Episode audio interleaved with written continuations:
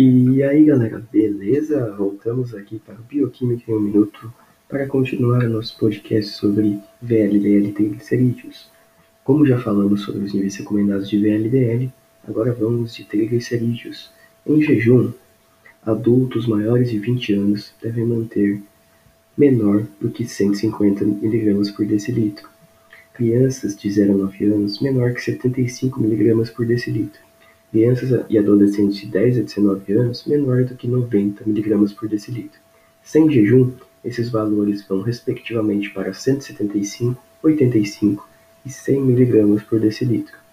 No próximo episódio, a Melissa, nossa amiga Mel, vai falar um pouco sobre os tipos de gorduras e as suas consequências em suas vidas quando consumidas em excesso.